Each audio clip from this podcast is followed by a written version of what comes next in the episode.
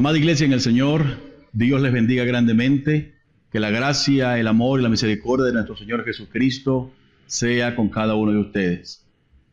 Es para mí un grande privilegio llegar a ustedes a través de este medio y a todas las personas que nos escuchan en el mundo entero a través de los medios digitales. Que Dios les bendiga grandemente. Les habla el pastor Johan Jiménez, pastor de la iglesia Gran Cruzado de Fe en la ciudad de San Cristóbal, Estado Táchira, Venezuela. Quisiera leer un pasaje de la Escritura, dos versículos que están en el libro primero de Crónicas, capítulo 4, versículos 9 y 10. Dice así la Escritura. Y Jabes fue más ilustre que sus hermanos, cual su madre llamó Jabes, diciendo, por cuanto lo di a luz en dolor. E invocó Jabes al Dios de Israel, diciendo, oh, si dieras bendición y ensancharas mi territorio, y si tu mano estuviera conmigo y me libraras del mal, para que no me dañe, y le otorgó Dios lo que pidió. ¿Cuántos creyentes en algún momento han tenido que enfrentar las vicisitudes que causa la frustración a razón de una oración no respondida, de una petición no concedida? ¿Cuántas veces los pastores tenemos que aconsejar a los miembros de nuestras congregaciones y estimularlos a la fe, al amor, a confiar en Dios, a entender los propósitos de Dios y la soberanía de Dios, cuando se sienten cargados y frustrados porque tienen mucho tiempo orando a Dios y no han recibido respuesta a su oración. Este es un problema que quizás no sea eh, el, el más importante, pero sí muy común dentro de la iglesia y es importante que nosotros podamos ver a la luz de la palabra del Señor cómo obra Dios en nuestras vidas, cómo el Señor trata con nosotros para poder nosotros entender el propósito que Dios tiene para con nosotros. Cómo entender el propósito por el cual Dios te ha llamado o el propósito por el cual Dios te ha permitido atravesar las circunstancias que has atravesado. Hoy quiero conversar con ustedes, quiero hablarles acerca de un tema que he llamado petición concedida. En el pasaje que acabamos de leer, vemos la historia sucinta, precisa, porque hay pocos detalles en la escritura acerca de la vida de Javes. Y encontramos allí algunos aspectos muy, pero muy interesantes a considerar del por qué la oración de Javes fue respondida Dice el escritor sagrado que después de la petición de Jabes le otorgó Dios, le concedió Dios lo que pidió. ¿Cuántos de nosotros anhelamos desde el alma y el corazón que nos pase igual que a Jabes, que Dios nos otorgue lo que estamos pidiendo, que Dios conceda nuestra petición? Es quizás uno de los anhelos más grandes en nuestros corazones como creyentes en el Señor Jesucristo. Y podemos pasear sobre muchos conceptos, discurrir sobre muchas teorías teológicas que pudieran explicar el por qué no recibimos respuesta instantánea de parte de Dios a nuestro requerimiento. Sin embargo, yo en esta hora quiero referirme precisamente a lo que encuentro en este pasaje que leímos de primer libro de Crónicas, capítulo 4, versículos 9 y 10. Se han ofrecido fórmulas mágicas, métodos, estrategias. Se le ha enseñado a la gente que ore de una u otra manera para que reciba respuesta. Sin embargo, realmente en la escritura no encontramos la fórmula mágica, no encontramos realmente la oración estructurada que es la que Dios va a responder para que los pastores o los ministros o los que llevamos la palabra del Señor podamos decir, si tú oras de esta manera y utilizas estas palabras, entonces Dios va a concederte la petición. No la hay. Hay muchas experiencias de grandes hombres de Dios que han tenido y en la escritura encontramos muchas experiencias. Y, vamos a tratar hoy la de Javes en particular. Es interesante que Javes aparece de manera abrupta en la escena bíblica. Se habla muy poco acerca de la vida de este hombre en la escritura, no nos da detalles solo nos dice que su nombre se debe al profundo dolor que tuvo su madre al darlo a luz. Quizá las circunstancias que rodearon el nacimiento de Jabe eran circunstancias muy difíciles, fue un parto traumático para la madre. Quizás él tuvo sufrimiento fetal. Así que pudo la madre haber sufrido mucho más que sus anteriores partos que el resto de sus hermanos. Por eso dice, lo llamé Jabes, porque lo di a luz con dolor. Y esto indica claramente que el parto fue más doloroso que el resto de los hijos de aquella mujer, la madre de Jabes. No se nos dice que Jabes vivió en tal sitio, que se casó con tal mujer, que tuvo tantos hijos. No se nos dice qué territorios conquistó, no se nos dice la campaña que iba a emprender por la cual solicitaba la dirección, protección de Dios. No hay referencia clara en la escritura para esto. Pero nosotros podemos ver que aunque su irrupción en la escena bíblica fue de manera abrupta, podemos entender que fue una oración efectiva porque Dios le otorgó lo que le estaba pidiendo. Ahora bien, es interesante que analicemos algunos aspectos contenidos en el versículo 10 de este pasaje. Dice la escritura que invocó Jabes al Dios de Israel y le pidió bendición. Dice literalmente, invocó Jabes al Dios de Israel diciendo, oh, si me dieras bendición. Es importante que nosotros entendamos algo. Cuando la escritura dice invocó Jabes al Dios de Israel, no está diciendo solo que mencionó a Dios en aquella oración.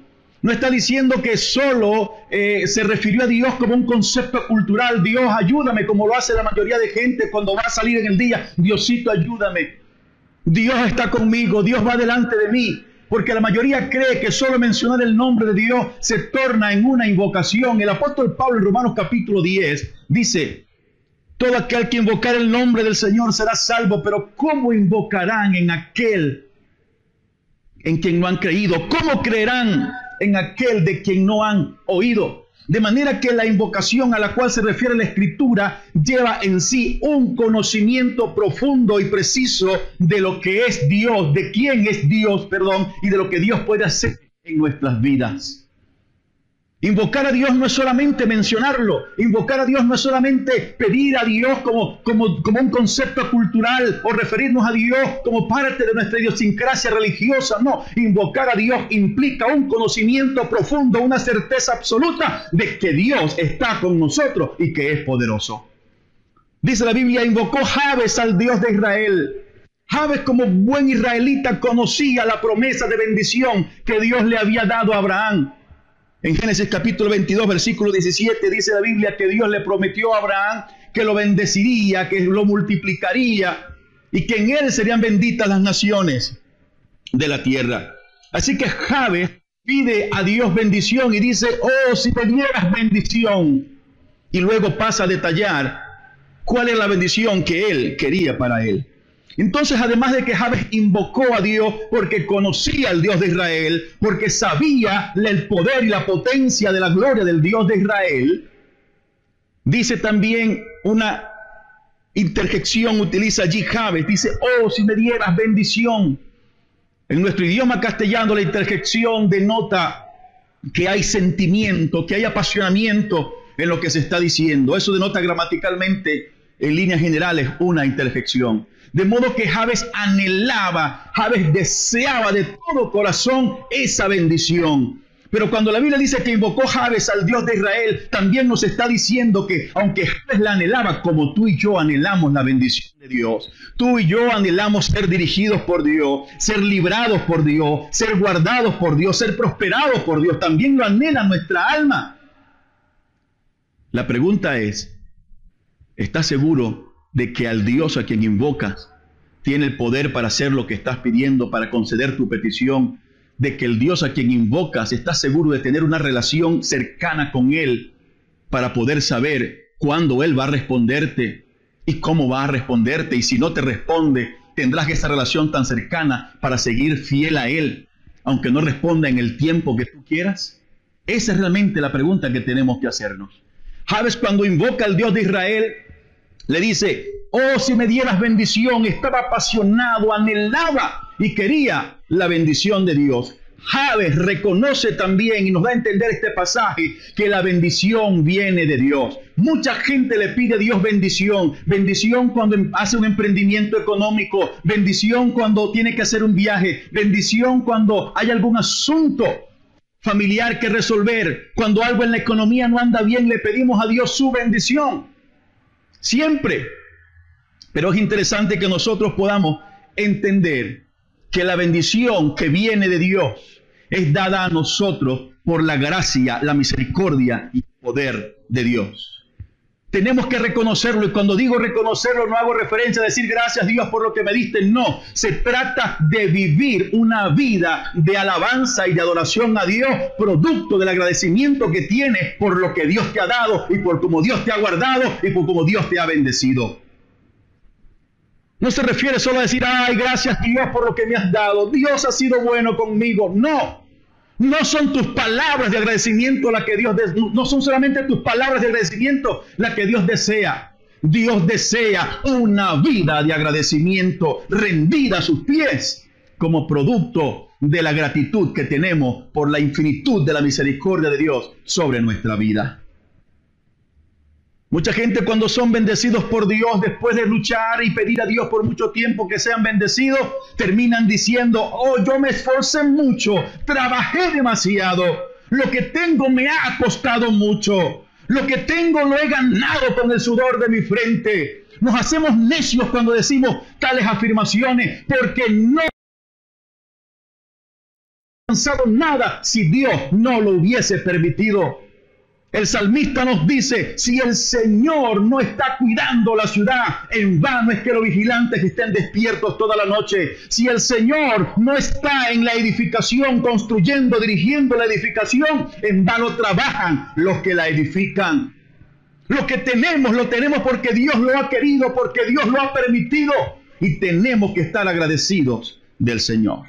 Ahora bien, en el Versículo 10 dice Javes, si me dieras bendición y tu mano estuviera conmigo y me libraras del mal para que no me dañe. Al parecer Javes estaba pidiendo a Dios protección y dirección porque iba a enfrentar una campaña militar, una campaña bélica. Algunos estudiosos dicen que quizás Javes tenía en mente expulsar al resto de los cananeos que se había apoderado de un territorio que no pertenencia de ellos, sino que Dios les había entregado por heredad. Hay teorías que afirman tal cosa. Lo cierto es que nos deja ver el escritor sagrado que Javes se dirigía a un conflicto, por eso pide a Dios bendición. Ahora bien, al finalizar el versículo 10 dice, le otorgó Dios lo que pidió. Eso quiere decir que si Javes iba a una campaña bélica, a una campaña militar para enfrentar a su enemigo, para expulsarlo, para tomar un territorio que aún no estaba conquistado, entonces cuando dice la Biblia que le otorgó Dios lo que pidió, podemos entender claramente de que Dios le dio la victoria a Javes y la bendición que él estaba pidiendo la pudo ver plasmada en su accionar. Me llama poderosamente la atención de que Javes no le está diciendo a Dios, Dios, quiero que me bendigas y permitas que las circunstancias cambien, permite que el viento se ponga a favor, permite que eh, pueda encontrar ejércitos que se alíen conmigo para expulsar a esta gente, permite que la circunstancia sea favorable y tenga el dinero y esté bien de salud. No, Javes sabía el conflicto que le esperaba y aún así en medio de lo que le esperaba, sabiendo lo que le esperaba, él pidió la dirección de Dios. Mucha gente cree y está consciente le está pidiendo a Dios, Dios cambia el problema, Dios cambia la circunstancia, Dios estoy remando contra corriente, permite que la corriente cambie de rumbo para que me empuje, Dios estoy caminando contra viento, Dios mío, permite que el viento cambie de dirección y en vez de retenerme, de atajarme, me empuje. Hay gente que está creyendo que la bendición de Dios va a venir cuando tengas dinero eh, suficiente en el banco, cuando tengas ahorro, cuando tengas todo lo que te has propuesto, cuando las circunstancias sean favorables y haya plenitud, sosiego y bonanza. Estás equivocado. Dios puede y quiere bendecirte aún en el más terrible dificultad, aún en medio de la más terrible tormenta. La gloria del Señor te va a alcanzar para que veas su bendición. Dice la Biblia en el libro de Éxodo, capítulo 1, encontramos algo interesante. Versículo 12. Dice que cuando los egipcios oprimían y ejercían presión constante y cada vez más ardua sobre el pueblo de Israel, mientras más los oprimían, el pueblo más se multiplicaba, el pueblo más crecía. Es un concepto equivocado pensar de que Dios va a cambiar la situación del país, de que Dios va a cambiar la situación política económica mundial, de que Dios va a, a cambiar el corazón y la mente total de todos y cada uno de los gobernantes de nuestras naciones para que cuando las circunstancias que estén dadas sean favorables, nosotros entonces podamos crecer y multiplicarnos y tener bendición. No, Dios puede cambiar el corazón de cada uno de los gobernantes. Dios puede cambiar el, sentido del viento. Dios puede cambiar la dirección de la corriente. Dios puede cambiar y hacer que las circunstancias sean favorables. Claro que lo puede hacer. Por supuesto que lo puede hacer. Pero Dios prefiere que cuando tú te sientas débil, podamos rendirnos en las manos de Dios y decir como Pablo, recibir como Pablo aquella palabra que nos dice que cuando somos débiles, entonces es cuando la gloria y la gracia del Señor se perfecciona en nuestras vidas, aún con viento en contra, aún rebando contra corriente, aún con las circunstancias en tu contra, Dios puede y quiere prosperarte y quiere bendecirte y quiere multiplicarte. Dice la Biblia que cuando los egipcios ejercían más presión, querían extinguirlos, querían eliminarlos, es cuando el pueblo más se multiplicaba. No importa la presión que el diablo traiga sobre tu vida, que el enemigo traiga sobre tu casa, sobre tu familia, sobre tu economía. No importa los instrumentos que el diablo levante. En medio de la opresión, Dios te ha llamado para crecer y para multiplicarte. Pero tenemos que reconocer que la bendición viene de parte de Dios y vivir una vida agradecida. El segundo elemento que encontramos en este pasaje es algo muy interesante. Dice, Javes pide que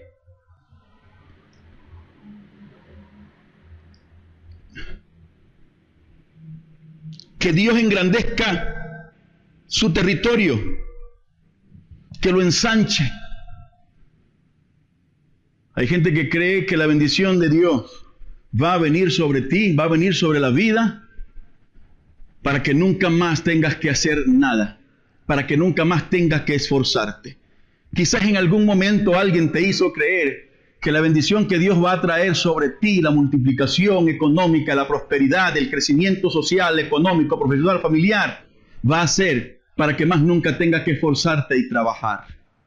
Va a ser para eximirte de las responsabilidades laborales, de la responsabilidad paterna. No, es un una idea totalmente equivocada. Javes le dice, si me dieras bendición y ensancharas mi territorio, Israel era un pueblo que dependía básicamente su economía de la artesanía, de la agricultura y de la cría de ganado. Esas eran básicamente las actividades económicas en Israel. Se consideraba un hombre que era rico cuando tenía mucho ganado, mucha extensión de terreno, eso era sinónimo de estatus, de buen estatus social, de buena posición social. Y Javes está diciendo, ensancha mi territorio, no para decirle a Dios, quiero tener dinero, quiero ser reconocido, quiero tener fama. Javes cuando dice, si ensancharas mi territorio, cuando analizamos profundamente este pasaje, entendemos que Jabe le estaba diciendo a Dios, sí, sí quiero que multipliques, que ensanches, que hagas crecer mi territorio, pero también le estaba demostrando y diciendo a Dios que estaba dispuesto a asumir la responsabilidad que esa bendición trajera sobre su vida. Cuando le pides algo a Dios, tiene que estar consciente de que si Dios te lo concede, te lo concede bajo el principio de mayordomía. Y básicamente el principio de mayordomía dice que tú no eres dueño de lo que tienes. Dios es de Dios, le pertenece a Dios. Del Señor es la tierra y su plenitud. Tú eres mayordomo en su gracia, en su amor. Dios te permite poseer, disfrutar, manejar sus bienes, pero entiende que eres mayordomo. Javes entendía esto perfectamente y cuando le dijo a Dios ensancha mi territorio, le estaba diciendo Dios, si ensanchas mi territorio, quizás tenga que levantarme una hora antes de la que acostumbradamente tengo que levantarme. Quizás tenga que caminar más, quizás tenga que trabajar más, quizás tenga que contratar más empleados y lidiar con mayor número de personas, pero estoy dispuesto a asumir esa responsabilidad si tú me das esa bendición. Esa actitud causó que Dios le otorgara a Javes su petición. Nunca puedes pedir a Dios bendición para cruzarte de brazos. Nunca puedes pedir a Dios bendición para levantarte tarde, para ah, dejar de, trabajar, para dejar de, de, ser un hombre laborioso, comprometido, responsable. No ese es el concepto de bendición de Dios, ni la bendición de Dios va a llegar para eso. Así que Javes le dice, si me dieras bendición y ensanchas mi territorio, le está diciendo al Señor, yo estoy dispuesto a asumir la responsabilidad que tú me has dado. Hay gente que le dice al Señor, jóvenes, líderes, hombres y mujeres de Dios, oran a Dios y dicen, Señor, yo quiero entregar mi vida al servicio del ministerio, quiero eh, que me des la oportunidad de levantar, plantar una iglesia y verla crecer, quiero que me permitas ir a las naciones a predicar tu palabra. Pensando solo en que quizás los ministros, los pastores, los líderes tienen una vida fácil sin responsabilidades. Solo ven lo que está fuera, no ven detrás del telón del ministerio. Todos los que hemos sido llamados al ministerio a servir al Señor en algún área de nuestras vidas, tenemos que estar conscientes que juntamente con el llamado viene la responsabilidad. Pero sabes algo, cuando Dios te llama y te pone una carga, su carga no es pesada. Te da la capacidad para sobrellevar los embates del ministerio, del liderazgo. No es solo para aparecer en las redes, para estar bien vestido, para pararse ante multitudes. No, Dios te llama para servir. Dios te llama para pasar horas enteras de rodillas ante su presencia. Dios te llama para comprometerte y restaurar al que está caído. Dios te llama para que cuando tengas que descansar, tengas que dejar el descanso para ir a atender a alguien que lo necesita. Como digo en una oportunidad, son las letras pequeñas del contrato que nadie pregunta antes de firmarlo los que hemos sido llamados por el Señor a servirle en el santo ministerio, entendemos la responsabilidad que implica que Dios ensanche nuestro territorio. Lo tercero que encontramos aquí es que Javes pide a Dios que esté con él, que se mantenga cerca. Javes sabía quizás por tradición oral, lo que había pasado Israel en el desierto, las cosas que habían vivido, el tratamiento de Dios con los patriarcas. Por eso para Jabes era importante, le dice a Dios, le pide a Dios que esté con él para que le guarde del mal, que lo libre. Y esto no es una petición descabellada. La presencia de Dios en nuestra vida, en las actividades diarias, en nuestros planes garantiza el éxito, garantiza la bendición. Moisés le pidió al Señor, encontramos en Éxodo capítulo 33, versículos 13 al 15, que Dios le dice a Moisés, mi presencia irá contigo y te daré descanso. Y Moisés le dice al Señor, es que si tu presencia no va conmigo, no quiero ir a ninguna parte. El creyente nunca debe moverse a ninguna parte si no tiene la garantía de que la presencia de Dios va con él y delante de él para guardarle y para darle descanso. Pero tengo una maravillosa noticia para ti. Dice la Biblia que eres templo y morada del Espíritu Santo de Dios. Dice la Biblia en el eh, Mateo dice el Señor Jesucristo, que Él estará con nosotros todos los días hasta el fin del mundo. Escucha bien, estará con nosotros todos los días hasta el fin del mundo. No importa si estás alegre, si estás contento, brincando de alegría, si estás sumido en una tristeza, si estás sufriendo el dolor de, de una enfermedad, si estás sufriendo el dolor de una depresión o de algún problema que cause inestabilidad emocional. No importa cualquiera sea tu situación, si tienes bonanza económica, si no la tienes, Dios está contigo. Y eso es sencillamente algo que debemos entender para ser victoriosos cada uno de nuestros días. Nosotros encontramos en el Salmo 37.5 que dice, encomienda a Jehová tu camino, confía en Él y Él hará. Encomendar, encomendarse a Dios significa decirle, Señor, aquí está mi vida en tus manos.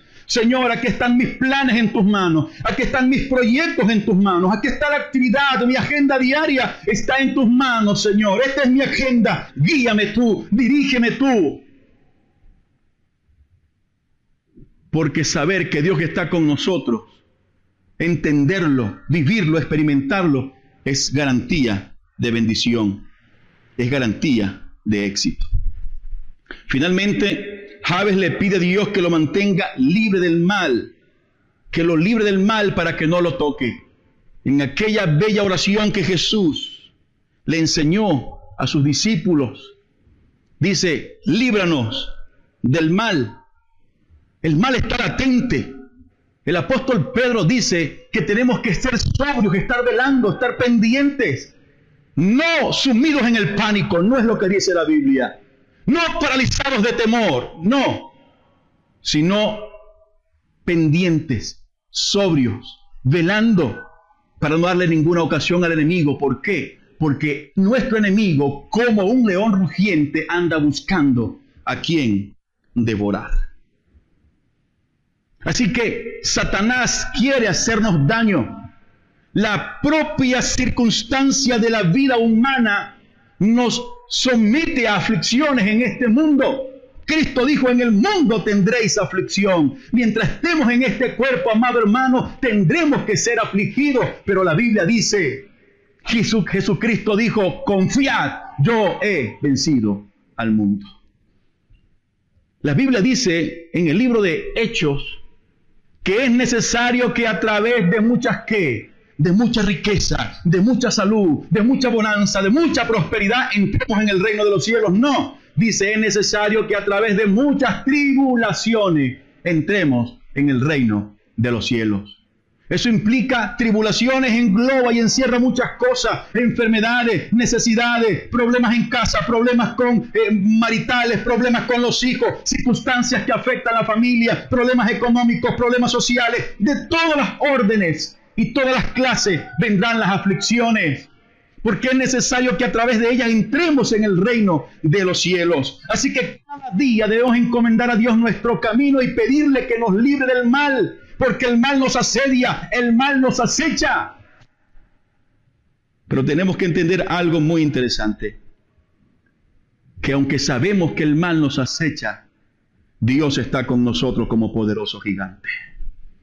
No vamos caminando solos, no vamos en esta vida desamparados, no. Tenemos la cobertura poderosa de la gloria del Señor en nuestras vidas y la gloriosa presencia del Espíritu Santo en nuestras vidas por lo cual vamos confiados, como dice el Salmo 23, aunque ande en valle de sombra de muerte. No dice el Salmo 23, Dios te librará de un valle que tenga sombras de muerte. No, dice, aunque esté metido en ese valle, dice, tú estarás conmigo. Yo no sé qué valle estés atravesando ahora, pero estoy seguro que Dios está contigo aún en la más terrible noche, en la más oscura y fría noche. Dios está contigo.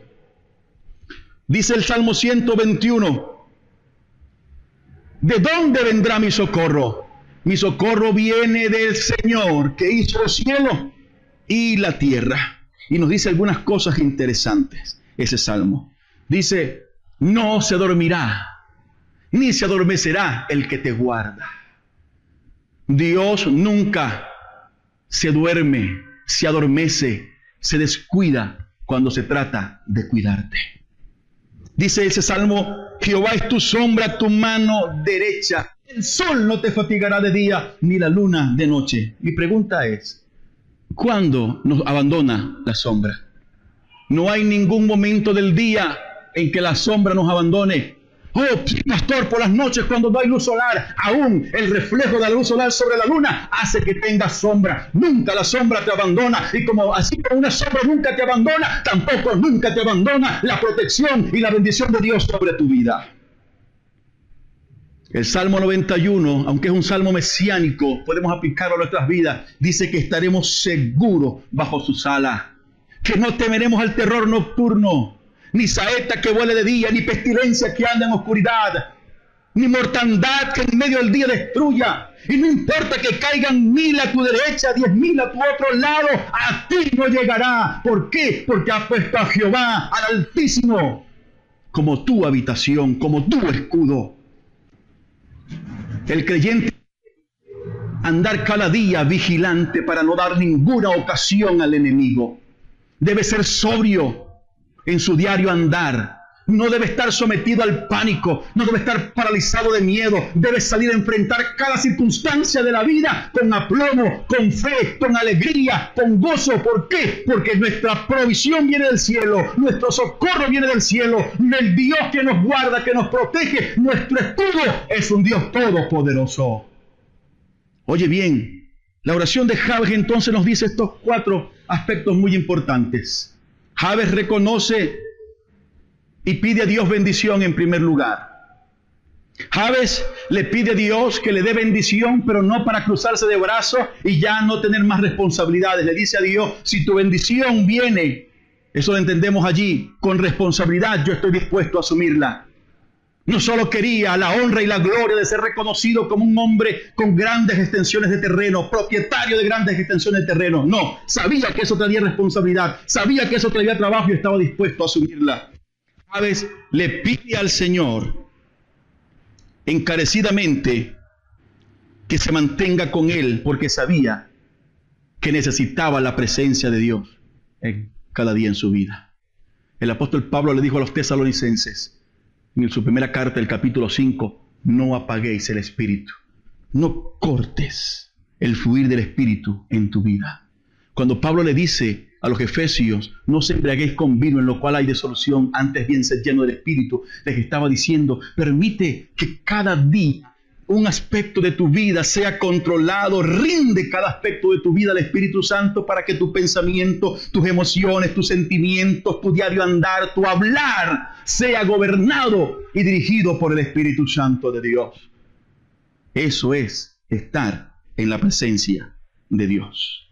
Y finalmente Javes le pide al Señor que lo libre, porque Javes sabía que el único que podía librarlo de la mano de sus enemigos y del mal que lo asediaba era la poderosa mano del Señor. Estas cuatro cosas que acabo de mencionar, estas cuatro cosas en las que se condensan en esta sucinta petición de Dios a Javes, está condensado una gran verdad. Y esa es la verdad de por qué Dios le concedió a Jabes lo que pidió. Un hombre que conocía el poder de Dios, que estaba dispuesto a asumir la responsabilidad del servicio y de la bendición de Dios, que reconocía la importancia de la presencia de Dios en su vida y que reconocía de que no importa cuán fuerte sea, cuán inteligente fuera, Dios debía estar con él para ser librado de todo mal. Amada iglesia, Dios les bendiga grandemente.